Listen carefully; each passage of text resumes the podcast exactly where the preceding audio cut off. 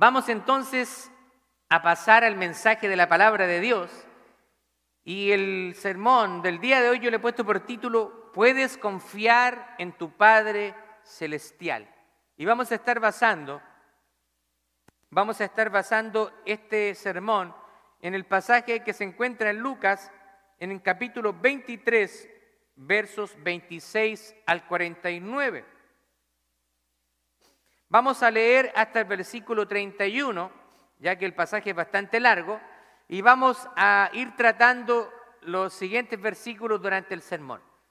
Amén, entonces si está conmigo, por favor, vaya poniéndose en pie. Y vamos a estar leyendo Lucas capítulo 23 y vamos a estar leyendo del 26 al 31. 26 al 31. Amén. Si puede hacerlo, póngase en pie con mucha reverencia a la palabra del Señor y vamos a leerla juntos en el nombre de nuestro Señor Jesucristo y bajo la bendición del Padre, del Hijo y del Espíritu Santo. Dice, y llevándole, tomaron a cierto Simón de Sirene, que venía del campo, y le pusieron encima la cruz para que la llevase tras Jesús. Y le seguía gran multitud del pueblo y de mujeres que lloraban y hacían lamentación por él. Pero Jesús, vuelto a ellas, les dijo, hijas de Jerusalén, no lloréis por mí, sino llorad por vosotras mismas y por vuestros hijos. Porque he aquí que vendrán días en que dirán, bienaventuradas las estériles y los vientres que no concibieron y los pechos que no criaron. Entonces comenzarán a decir a los montes, caed sobre nosotros y a los collados cubridnos. Y el versículo 31 dice, porque si en el árbol verde hacen estas cosas, en el seco, ¿qué no se hará? Amén. Tome asiento, por favor. Bueno, nosotros estamos viendo acá, este es el pasaje de Lucas, que también lo encontramos en los otros evangelios de Mateo, de Marcos y también Juan, cuando relata el acontecimiento de la crucifixión de Cristo. Pero antes de entrar de lleno al mensaje del día de hoy, me gustaría un poquito hablar acerca de las dificultades. Y nosotros tenemos que reconocer que cuando el panorama se pone oscuro, cuando la situación se pone complicada, es necesario poner nuestra confianza en el Señor. La Biblia constantemente nos está animando a buscar a Dios en todo tiempo. También la palabra de Dios nos dice que Dios toma cuidado de sus hijos, que Él sabe cuáles son nuestras necesidades y Él está preocupado de suplirlas. Pero a veces cuando vienen las grandes tormentas y vienen los obstáculos al frente, cuando caminamos con el Señor, estos pueden convertirse en, tremendas oportunidades para crecer en la fe y más aún para acercarse al Señor y experimentar su poder. Quiero hacerle una pregunta en esta tarde. ¿Cuál ha sido el último problema o la última dificultad que le ha tocado enfrentar?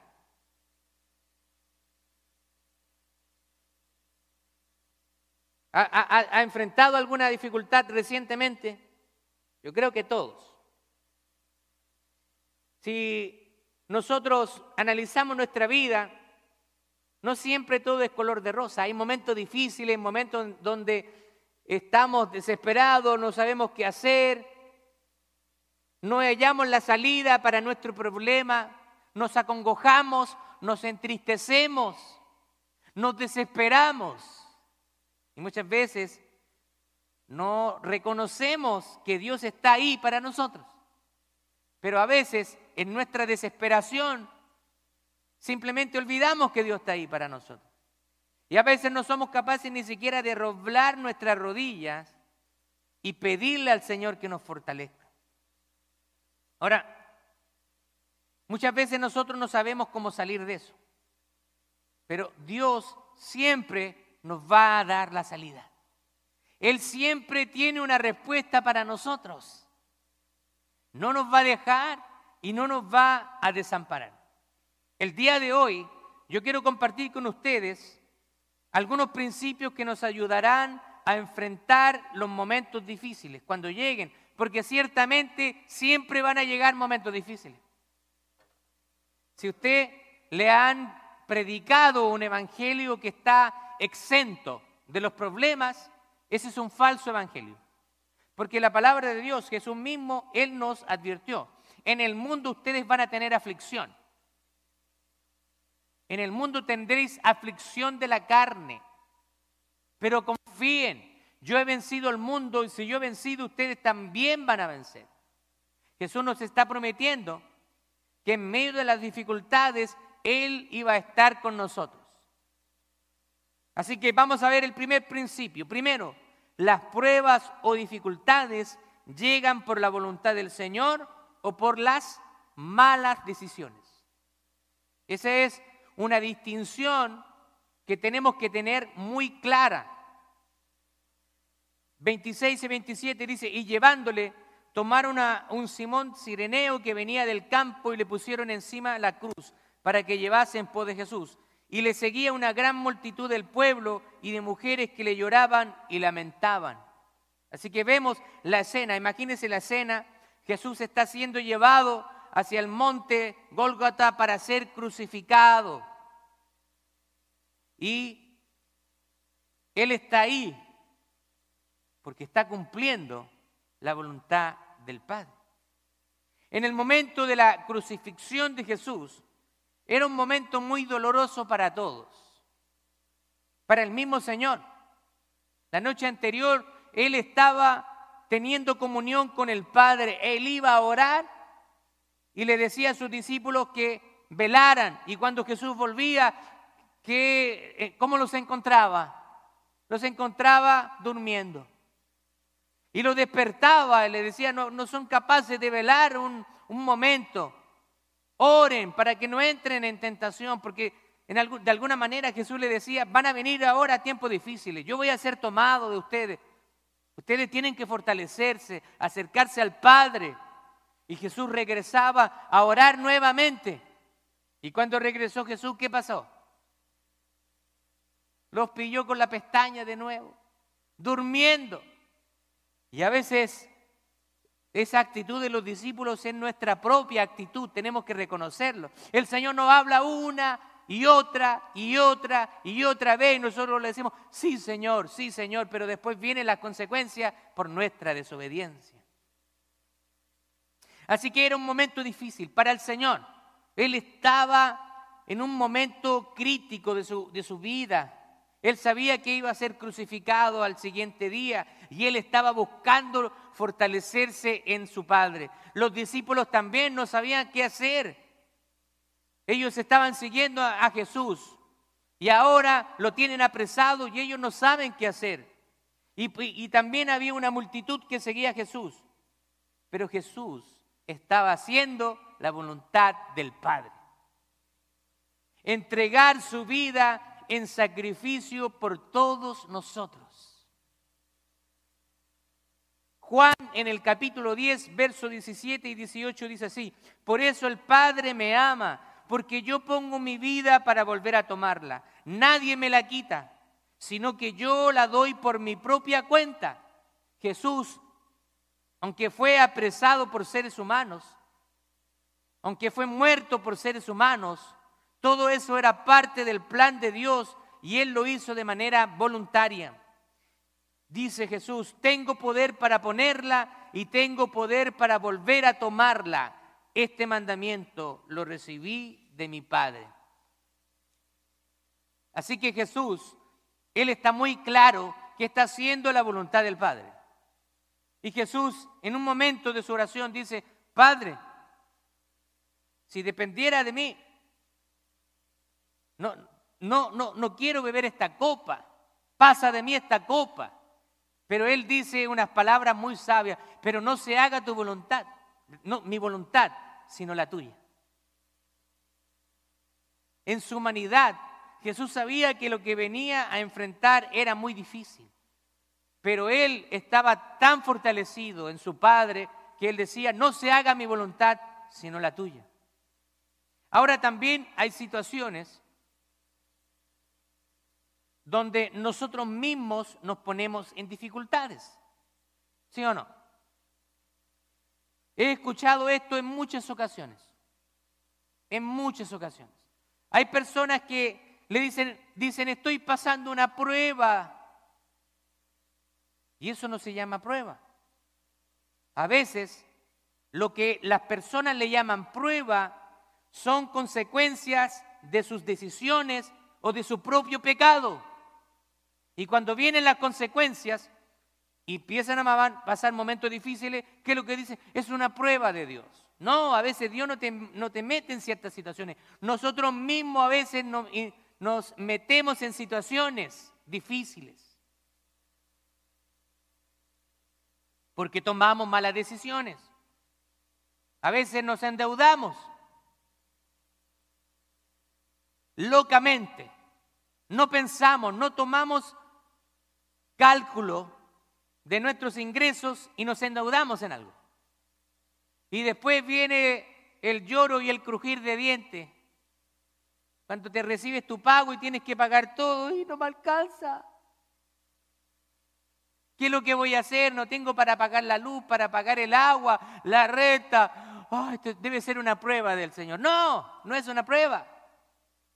Fue tu mala decisión como un mal mayordomo porque un buen mayordomo tira cálculos, hace cálculos. Ah, ¿Cuál es mi límite financiero? ¿Qué puedo hacer? ¿Qué no puedo hacer? Así que hay situaciones donde tú te metes en los problemas. Son consecuencias de tus propias decisiones. Le voy a dar un ejemplo bíblico. Por ejemplo, Moisés no entró a la tierra prometida.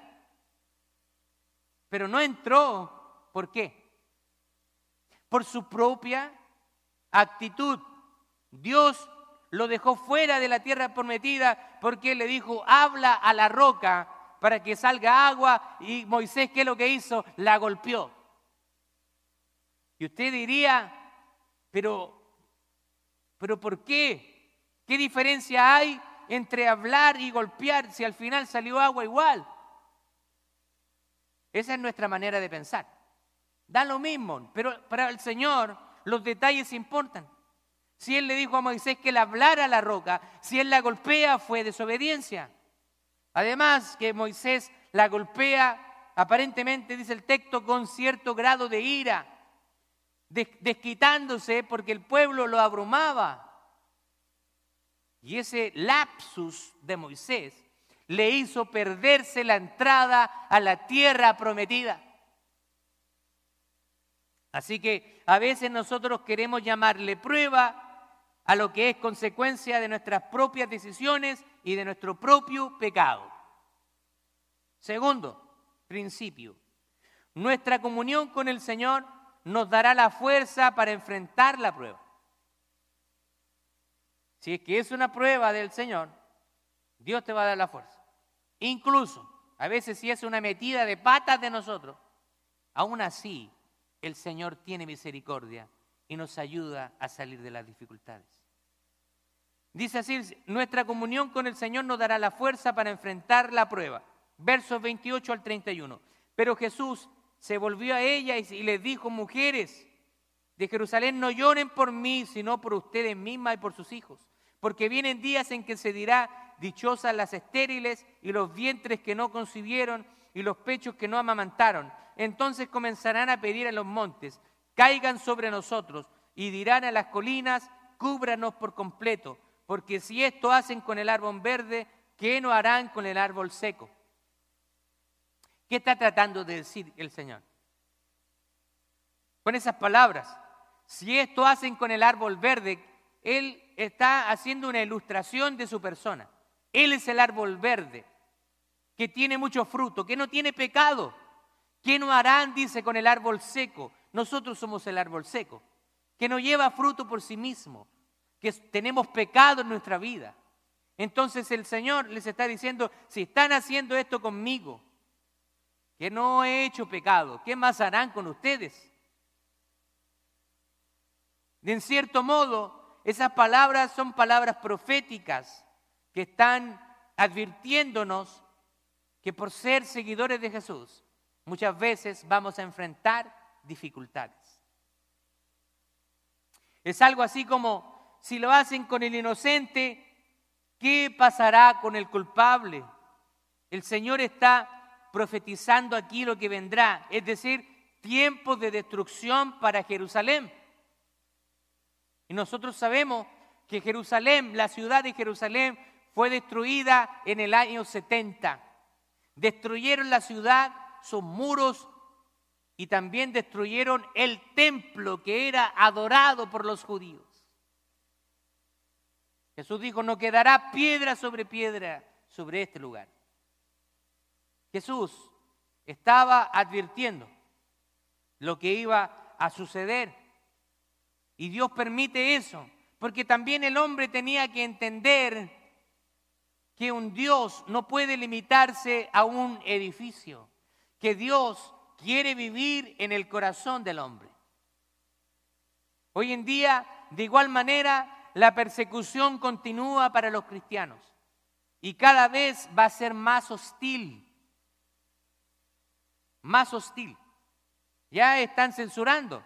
Usted ya no puede hablar abiertamente en ciertas plataformas de social media. ¿Por qué? Porque lo censuran. Ahora el discurso bíblico muchas veces es considerado un discurso de odio, hate speech. Nos dicen que nosotros somos intolerantes porque predicamos la palabra del Señor. La comunión sincera con Dios a estas mujeres les iba a fortalecer en medio de esa futura situación. Aquí hay algo interesante. Él él, Jesús les llama hijas de Jerusalén en el versículo 28. Pues no venían de Galilea, sino que eran observadoras, eran personas de ahí mismo, del lugar que estaban observando. Pero ¿sabe qué? Sus lágrimas eran por el dolor del sufrimiento de Jesús. Ellas estaban llorando por ver la situación de Jesús pero no necesariamente eran lágrimas de arrepentimiento por sus pecados. Estaban llorando por Jesús. No eran lágrimas de arrepentimiento, necesariamente. Ahora, también es importante sostener y cuidar nuestra comunión con Dios en todo tiempo. Por eso que el apóstol Pablo, por el Espíritu, también nos dice en Efesios 6:10, por lo demás, hermanos míos, fortalezcanse en el Señor y en el poder de su fuerza. El pasaje de Efesios capítulo 6 es el pasaje donde se habla de la armadura de Dios. Vístanse de toda la armadura de Dios para que puedan resistir las acechanzas del diablo cuando vengan las dificultades. Usted tiene que vestirse de la armadura de Dios. ¿Qué está tratando de decir Pablo? Ustedes no pueden defenderse con sus propias armas, con sus propias fuerzas. Ustedes necesitan depender del poder y la fuerza sobrenatural del Espíritu Santo en ustedes. Tercero, en muchas ocasiones nuestros tiempos son incomprensibles para nuestra mente. ¿Qué quiere decir a veces? Esto, que muchas veces no comprendemos las cosas que estamos viviendo pero a su tiempo tienen sentido. Mire lo que dice versículo 32 al 34. Cuando Jesús, con Jesús llevaban también a otros dos que eran malhechores para ser ejecutados. ¿Se acuerda la escena de Jesús crucificado con dos malhechores, uno a cada lado? Cuando llegaron al lugar llamado de la calavera, lo crucificaron allí, lo mismo que a los malhechores uno a la derecha de Jesús y otro a su izquierda. Y Jesús decía, Padre, perdónalos porque no saben lo que hacen. Y los soldados echaron suerte para repartirse entre ellos sus vestidos. Así que muchas veces No sabemos, no, no comprendemos las razones. Jesús está pidiéndole al Padre que perdone a esas personas por la ignorancia, porque realmente no sabían lo que estaban haciendo. Este momento de la vida de Jesús es muy difícil de entender para la multitud y para los discípulos. También para su madre, para sus hermanos. Ahora, y nosotros podemos preguntarnos y quizás comprender que hay varias razones por las cuales era ilógico. No era lógico lo que estaba pasando. Y tengo algunas preguntas para hacerle. ¿Por qué Jesús tenía que morir de una manera tan horrenda y en medio de criminales siendo inocente? Los que conocían a Jesús, pero ¿por qué tiene que estar sucediendo esto? No lo comprendían. ¿Por qué en ese momento, en la plenitud de su ministerio? ¿Por qué a veces hay personas que parten en su juventud, hay personas que pierden un hijo, pierden un ser querido. ¿Por qué si era tan joven? Tenía tanta vida por delante. No lo comprendemos. Cuando Jesús tenía una gran fama, cuando su ministerio estaba creciendo, estaba siendo reconocido, todos sabían que Dios lo usaba. ¿Por qué ahora cuando hay tanto por hacer y tanto por conquistar? Los discípulos seguramente se hacían estas y muchas preguntas. Ellos realmente no entienden lo que está pasando. Jesús había levantado muertos, había dado vista al ciego. Y ahora parecía que no tenía el poder suficiente para salvarse a sí mismo. No comprendían. Y no lo comprendieron hasta ese momento. La Biblia nos dice que los discípulos se dispersaron se andaban escondiendo, no sabían qué hacer. Pedro lo niega, Pedro niega a Jesús. Están desesperados los discípulos. Pero ¿sabe qué? Aunque muchas veces nosotros no comprendamos las cosas, Dios sabe lo que Él está haciendo. Aunque en la tierra no se entendía lo que estaba pasando en ese momento, Luego de la resurrección, los discípulos comprenderían mucho mejor los planes del Padre. Y así sucede también con nosotros. Muchas veces nosotros no somos conscientes de cómo Dios está trabajando para nuestro bien. Solo nos enfocamos en lo difícil de la situación, pero no nos damos cuenta que Dios está trabajando para nuestro bien. Cuando Dios comienza a trabajar en nosotros, muchas veces va a ser doloroso, pero Dios sabe que necesitamos ser quebrantados, porque sin quebrantamiento no hay bendición. Usted va a ver, es un patrón en toda la Biblia. Cuando Dios llama a un siervo o a una sierva, siempre primeramente lo quebranta. Dicho en palabras más simples, lo baja de la nube y lo pone rostro a tierra, lo humilla, porque una vez que somos humillados y entendemos que nada podemos hacer por nuestras propias fuerzas, es cuando Dios puede decir, ahora está listo para ser usado. Antes no. Por eso que Dios quiere corazones humildes, quiere personas que estén dispuestas a obedecer.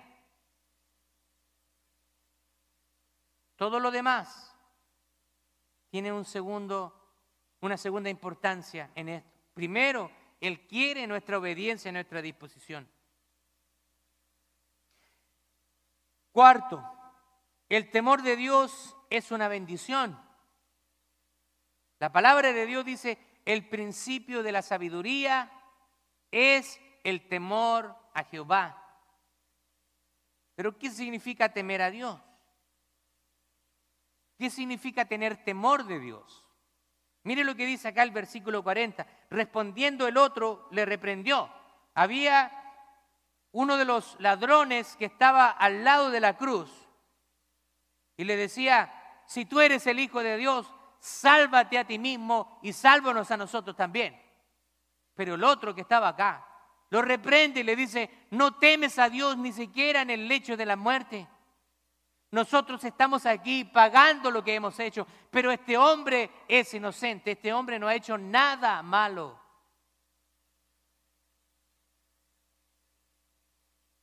Y después sabemos que él le dice a Jesús, Jesús, acuérdate de mí cuando estés en tu reino.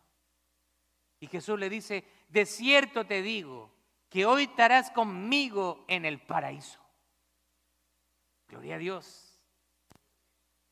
Así que uno de los, de los criminales que está con Jesús reprende al otro dice, ¿no temes a, a tu Dios estando en la misma condenación? Y a veces hay personas así. Están en el lecho de la muerte y el orgullo los consume. No son capaces de pedir perdón a alguien que fallaron, de pedirle perdón a Dios. La Biblia nos enseña que el temor es el principio de la sabiduría. El temor a Dios no es un temor de miedo, de terror, sino que el temor a Dios significa que nosotros le reconocemos como Padre y le reverenciamos a Él y le respetamos como Padre. El temor de Dios es un tesoro. El temor de Dios debe ser la pareja inseparable de la fe. Si tú tienes fe, entonces tienes que tener temor a Dios. Hebreos en el capítulo 11, verso 7, por ejemplo, Noé no entendía, no veía, pero creyó y con temor de Dios construyó por 120 años el arca. Ahí en el famoso capítulo de Hebreos, capítulo 11, donde se habla de los héroes de la fe y se menciona a Noé. Sabemos la historia, todos se burlaban de Noé, pero Noé obediente, fue obediente, fue un hombre sabio, fue un hombre de fe, fue un hombre piadoso. El temor de Dios te hace pensar, yo no entiendo, pero lo creo. No lo comprendo, pero confío en su amor y en su cuidado. Esas son las palabras que tienen que salir de nuestros labios cuando tenemos realmente fe. No entiendo lo que está pasando, pero le voy a seguir. No lo comprendo, pero le voy a obedecer. A Dios no le gustan los cuestionamientos. A Dios le gusta nuestra obediencia. Siempre cuando hay desobediencia, hay consecuencias. Cuando el Señor le habla al pueblo de Israel acerca de las bendiciones de la obediencia, el pasaje, usted lo puede ir en Levíticos 22, si no, me, si no mal no recuerdo, 22 en adelante. Las bendiciones cuando Dios les habla a, los israelitas de las bendiciones, el pasaje es bastante conciso. Pero cuando les habla de las advertencias de la desobediencia, es mucho más extenso. Porque Dios sabe que nuestra tendencia como seres humanos es a la desobediencia, a hacer las cosas a nuestra propia manera. Por eso que Dios le dio una lista de advertencias de todo lo que iba a suceder.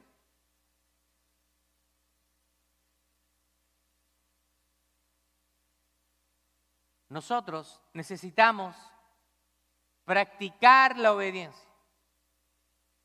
Si realmente nos identificamos como cristianos, como hijos de Dios, debemos glorificarle al Señor en toda área de nuestra vida y en todas las cosas. La desobediencia le trajo consecuencias a Jonás. Jonás un profeta de Dios, pero fue desobediente y trajo consecuencias para su vida. Finalmente, Dios llevó a cabo de igual manera sus planes. Con Jonás a regañadientes, pero lo tuvo que obedecer igual. Así que no seamos como Jonás, mejor obedezcamos a la primera. Número cinco, quinto principio, la confianza en Dios siempre triunfará. Vamos a leer 44 al 46, dice, desde el mediodía y hasta las 3 de la tarde hubo tinieblas sobre toda la tierra. El sol se oscureció y el velo del templo se rasgó por la mitad. En ese momento Jesús clamó a gran voz y dijo, Padre, en tus manos encomiendo mi espíritu. Y después de haber dicho esto, expiró. E, estos versículos nos están dando una enseñanza teológica tremenda. Dice que el, velo del templo se rasgó en dos. ¿Sabe lo que simboliza eso? En el templo había una división al igual que en el tabernáculo. Separaba el lugar santo del lugar santísimo.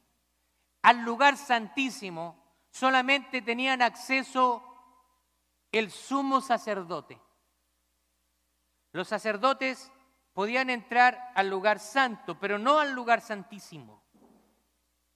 Había una exclusividad para los, el sumo sacerdote. El pueblo no conocía ese lugar, no podía entrar ahí. Los sacerdotes eran los que hacían mediación entre Dios y el pueblo a través de los sacrificios. Cuando el velo del templo se rasga en dos, es un mensaje que Jesús está entregando y está diciendo, ahora ya no hay sacrificio necesario de animales, ahora ya no hay mediadores, ahora yo soy el mediador. Gloria a Dios.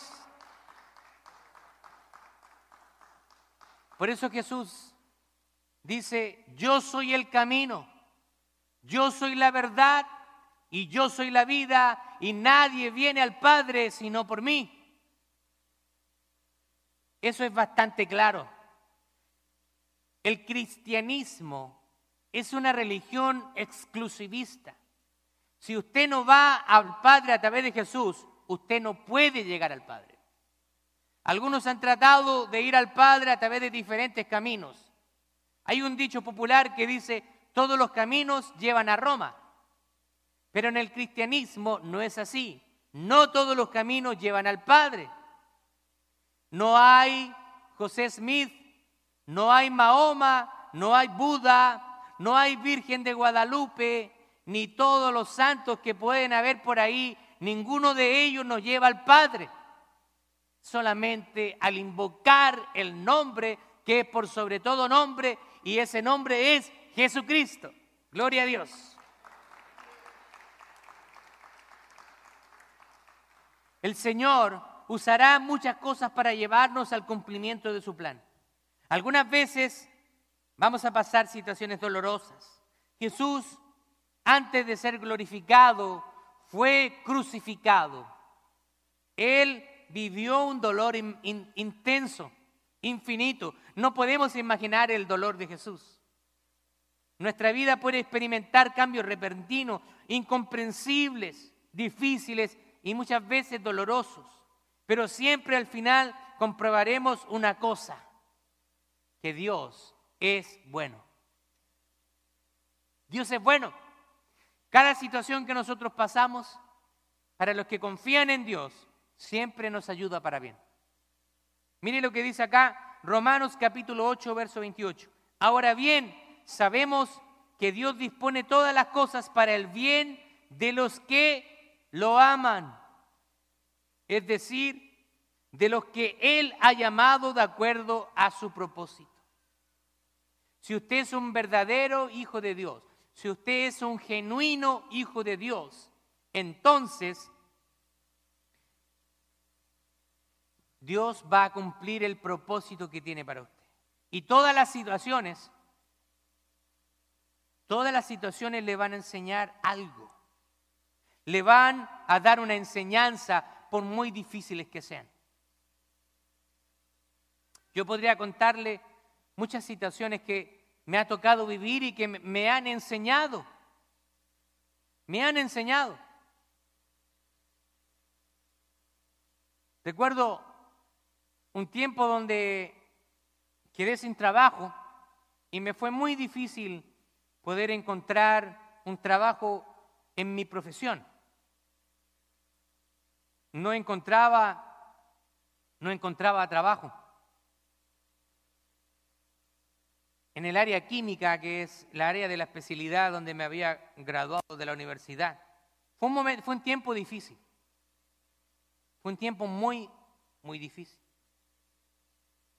Y recuerdo que había un amigo que me dice, mira, en mi trabajo están necesitando una persona y es para representante de ventas de productos para riesgo químico. Yo dije, bueno, yo nunca he sido vendedor. Nunca he vendido ni siquiera un dulce en mi vida. Así que, pero había necesidad de trabajar, así que me presenté, llevé mi currículum, me resumé, me presenté y mi, mi amigo me dice, son bastantes los que aplicaron, muchas personas. Pero bueno, vamos a ver qué pasa. Finalmente fui aceptado. De todos los candidatos me recibieron a mí y el, el trabajo consistía en visitar empresas y presentar un producto que era un producto que neutralizaba las quemaduras con productos químicos. Si a usted le caía ácido en la piel o en los ojos, estos productos eran de emergencia, una ducha o un producto que se echaba en el ojo y lo neutralizaba y la persona no se quemaba. era un producto maravilloso. Pero yo no había vendido jamás en mi vida. Así que yo tenía que ir a golpear esas puertas, hacer llamadas por teléfono para conseguir una, cita con las personas, con los gerentes, los dueños de empresa o los, los jefes de, de las secciones químicas. Y yo titubeaba.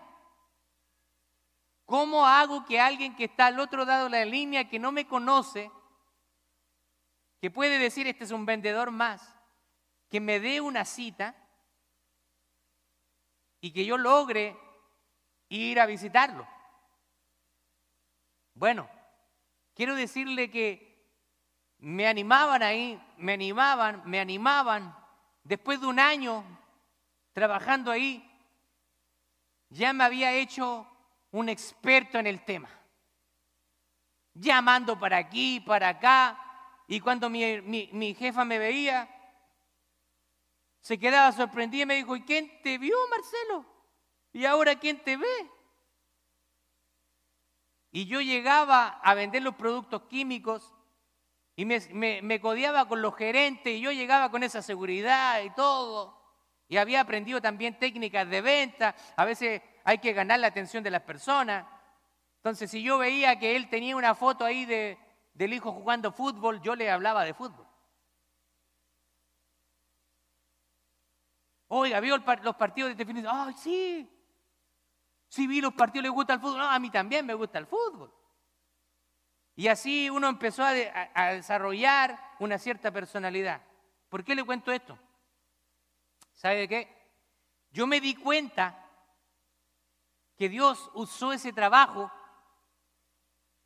para desarrollar mi oratoria, para desarrollar mi manera de expresarme, porque usted no me va a creer, pero yo en la universidad cuando tenía que dictar, las canillas se me temblaban, titubeaba entero, transpiraba, yo no era capaz de pararme en público para hablar, para menos dar un discurso. Usted me ve ahora que lo hago, pero Dios utilizó ese trabajo para desarrollar mi personalidad. Todo lo que Dios hace tiene un propósito. Incluso, muchas veces nosotros creemos que tenemos un plan, pero Dios tiene otro plan para nosotros. Cuando me gradué de la universidad, yo quería seguir estudiando. Quería seguir estudiando. Me había graduado de, una licenciatura en química, yo quería seguir estudiando. Y yo tenía esos deseos de prosperar, de crecer profesionalmente. Entonces, en ese tiempo, a Dios se le ocurre llamarme al ministerio. Porque Él viene cuando Él quiere, no nos pide permiso. Entonces cuando Dios me llama, yo tengo que tomar una decisión. Era estudiar, seguir estudiando en mi especialidad de la química o estudiar teología. Yo tuve que tomar una decisión. No era fácil porque estudiar teología era lo que todos no querían hacer. ¿Quién quería ser pastor? En un lugar donde los pastores tienen poca credibilidad, donde las iglesias ni siquiera son capaces de sostenerlo. ¿Quién quería estudiar teología? Pero fue tan grande ese llamado del Señor a mi vida y yo lo acepté. Le dije, Señor, voy a, estudiar teología, voy a seguir tu llamado. Y yo recuerdo que le puse ciertas condiciones al Señor, patuamente, porque al Señor no se le ponen condiciones, pero yo en mi ignorancia le puse ciertas condiciones y yo creo que el Señor me las cumplió. Le dije, Señor, yo me voy a preocupar de tus negocios, de tus asuntos, pero tú te vas a preocupar de los míos. Y es difícil, a veces no entendemos las cosas que suceden. Estudiando teología, mis compañeros comienzan a ascender en la vida secular, en los trabajos, y yo estaba ahí marcando el paso. Pero hasta que uno no entiende cuál es el propósito de Dios para tu vida, entonces no vas a vivir en la plenitud que Dios quiere que tú vivas. Hoy en día, ya con más madurez, puedo entender que todo lo que yo viví era necesario, porque Dios quería prepararme para algo diferente.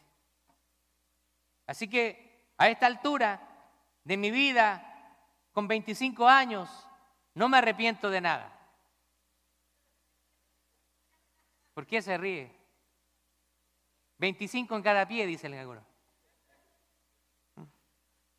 No me arrepiento de nada. ¿Por qué? Porque he visto que no todo en la vida es abundancia económica, tener una profesión, sino que también he visto crecer mi vida espiritual y me he visto crecer como ser humano por la transformación que Dios ha hecho a través del Espíritu Santo en mi vida. Si Él no hubiera llegado a mi vida, probablemente seguiría siendo el mismo soberbio, el mismo autosuficiente, el mismo hombre que no no le importaba nada, que era insensible con la necesidad de los demás, porque así era. Pero cuando Dios nos transforma, Él nos transforma a la imagen de Cristo. Y cada vez nos va transformando para que alcancemos cada vez más parecido con Jesús. Nos falta mucho, pero por lo menos tenemos algún avance en nuestra vida.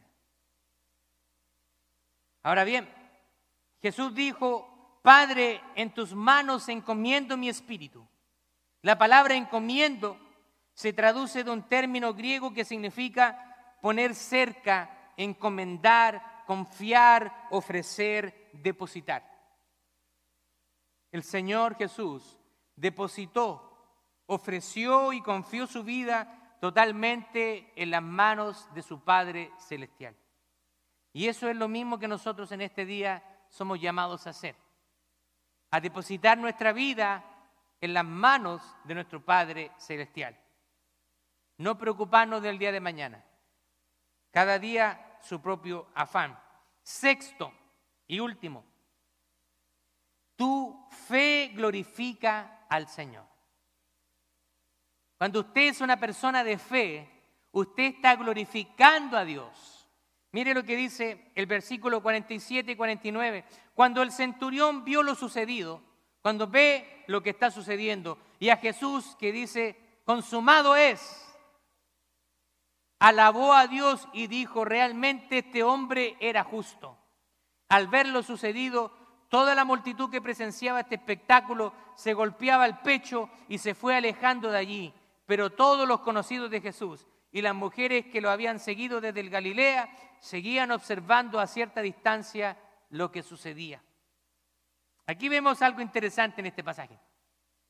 El cinturón reconoce a Cristo, reconoce que realmente era un hombre justo y dice que alabó a Dios. Un hombre que era un centurión, un soldado romano, que había participado en la ejecución y ahora alaba a Dios. Sin embargo, vemos que los conocidos de Jesús y las mujeres que lo habían seguido estaban observando de lejos, estaban de distancia. ¿Se da cuenta? Muchas veces nosotros tenemos esa actitud de esos discípulos. Miramos a Dios de lejos no estamos cerca de Él cuando Él nos dice, acérquense y nosotros nos alejamos. El centurión dio gloria a Dios. Él dice, verdaderamente este es un hombre justo. Toda la multitud que le seguía y sus conocidos vieron lo sucedido. Jesús había muerto. Bueno, vámonos para la casa, Jesús murió, ya esto se terminó. Sin embargo, el Señor confió en el Padre Celestial, confió en sus promesas, que al tercer día lo iba a levantar de los muertos. Y tres días después, ángeles y demonios, discípulos y seguidores eran testigos de la victoria de Jesús sobre la muerte, porque Dios lo había resucitado. Antes que Jesús resucitara de entre los muertos, fueron días difíciles para los apóstoles, para los discípulos. Soledad, fracaso, desánimo. Pedro lo había negado, tenía temor de morir. Sin embargo, después de que ellos le vieron resucitado, ellos se fortalecieron y fueron grandemente usados por el Señor. ¿Qué quiero decirle con esto? Muchas veces nosotros le vamos a fallar al Señor. La cosa no está en fallarle. La cosa está en levantarse, fortalecerse en el Señor y dar nuestra vida por Él. Pedro, todos lo recordamos como el que negó a Dios, pero nadie, pocos lo recuerdan como el escritor de algunas cartas del Nuevo Testamento y además como quien fue uno de los mártires. Él estuvo dispuesto y murió por Cristo. Uno de los argumentos que tienen los ateos para negar la existencia de Dios o de Jesús, aunque no pueden negarlo porque históricamente es innegable, pero la divinidad de Jesús, dice probablemente era un farsante, pero el contraargumento dice, muchas personas ¿Quién estaría dispuesto a morir por una mentira? Nadie moriría por una mentira. Sin embargo, ¿cuántos hombres estuvieron dispuestos a morir entregando su vida porque ellos estaban convencidos de quién era Jesús? Y eso también va para usted y para mí. Nosotros tenemos que tener convencimiento de quién es Jesús. Y eso significa que nosotros no tenemos que tenerle temor a nada ni a nadie. El Señor dice, no tengan miedo a los que destruyen el cuerpo, sino al que puede enviar al alma al infierno. Pueden matarnos, pueden torturarnos, pueden quemarnos, pero nuestra alma le pertenece al Señor.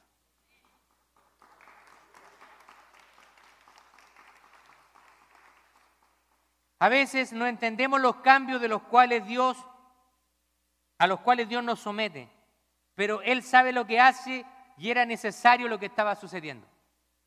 Dios tenía que glorificarse a sí mismo, iba a levantar a Jesús de entre los muertos.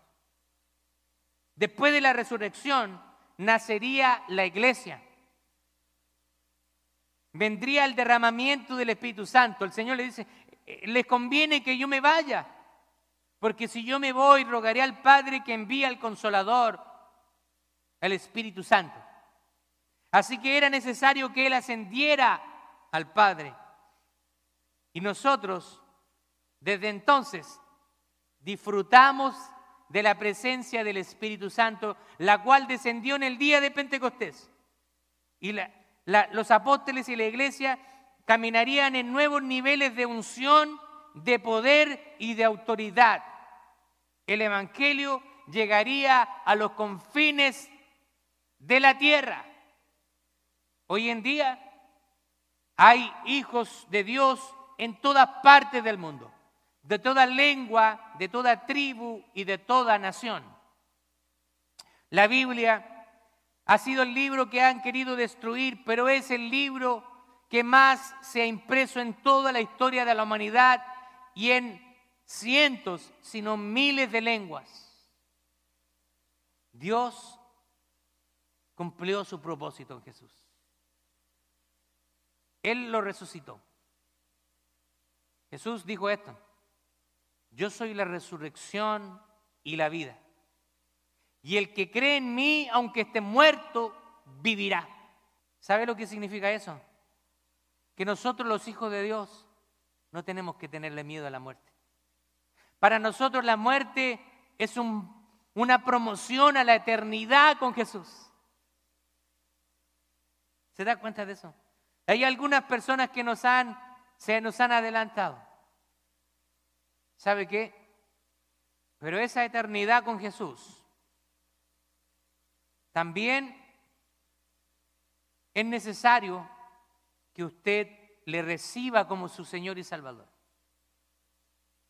Si usted no ha recibido a Cristo como su Señor y Salvador, usted no va a tener parte con Jesús.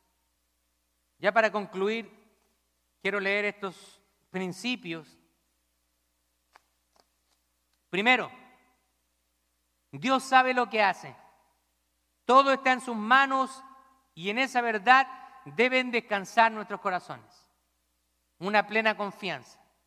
Una confianza absoluta de que Dios sabe lo que hace en nuestra vida. Segundo, debemos confiar en el Señor en medio de los tiempos difíciles. La fe se cultiva en los tiempos difíciles no en los tiempos de abundancia.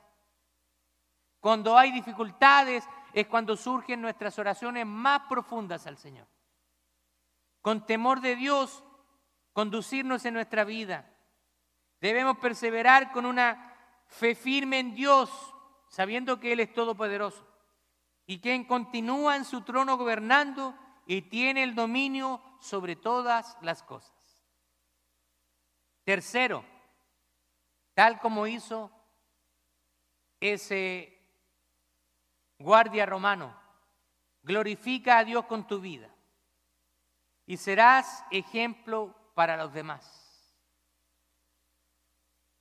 Cuando tú glorificas a Dios con tu vida, tú estás sirviendo como instrumento de bendición para otras personas. El Señor dijo, glorifiquen a su Padre Celestial a través de sus obras. Y cuando los hombres vean sus obras, van a glorificar a Dios.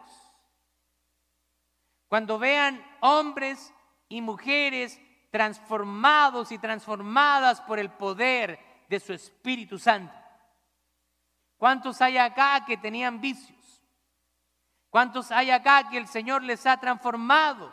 Que han dejado droga, han dejado alcohol, eran mujeriegos y ahora son hombres fieles, piadosos, tratando de buscar a Dios. Cuando usted glorifica a Dios,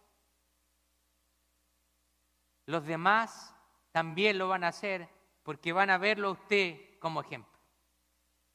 Vamos a ponernos de pie.